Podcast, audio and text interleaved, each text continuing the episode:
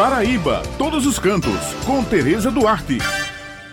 Bom dia, Bete, Raio, Maurício e todos os ouvintes que estão com a gente aqui no Jornal Estadual. Um passeio que promete render muitas fotos e boas lembranças. Isso mesmo, pessoal. Eu estou falando do novo produto turístico paraibano, que é a Rota Vale do Gramame, fruto do projeto com essa João Pessoa de bicicleta e resultado da parceria entre a Universidade Federal da Paraíba e a comunidade local. Com início na orla do Cabo Branco, a trilha passa pelo Farol, no extremo oriental das Américas, e segue pelas matas e rios de Barra do Gramame. Uma experiência que promete mexer com todos os sentidos, proporcionando bem-estar e qualidade de vida. A rota cicloturística é indicada para pessoas que já tenham experiência com o ciclismo, que gostem de natureza, aventura, vivências autênticas e uma boa culinária. Andréa Porto, que é idealizadora do projeto com essa João Pessoa de bicicleta, vai explicar para os nossos ouvintes como esse novo roteiro turístico será realizado.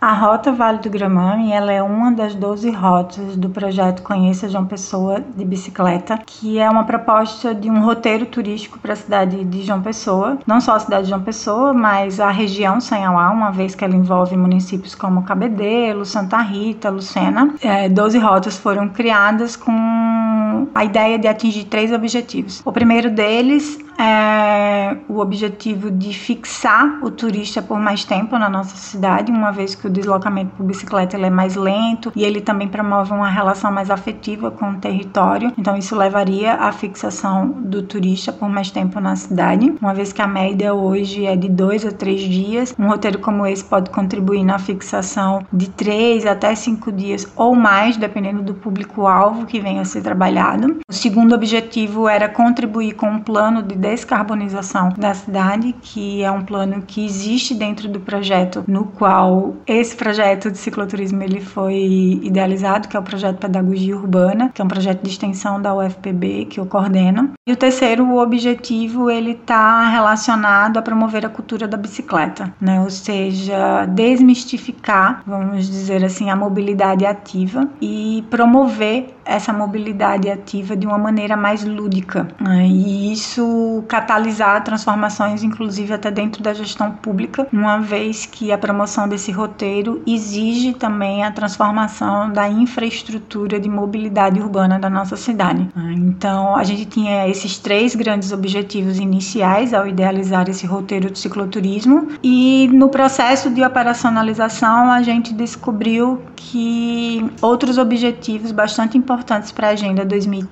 né, que a agenda do, dos Objetivos de Desenvolvimento Sustentáveis, também poderiam ser contemplados. O primeiro deles está relacionado à questão da geração de renda para comunidades tradicionais, uma vez que as comunidades elas são protagonistas da operação desse negócio. Eu me despeço por aqui, destacando que devemos levar em consideração o momento de prevenção ao coronavírus, cuja determinação é ficarmos em casa para evitar aglomeração Lembrando que toda sexta-feira o jornal A União circula com a coluna Paraíba Todos os Cantos e aos domingos com uma página com muitas dicas bacanas para quem gosta de turismo, destacando pontos em diversos municípios do nosso estado. Muito obrigada pela atenção de vocês e um final de semana abençoado para todos.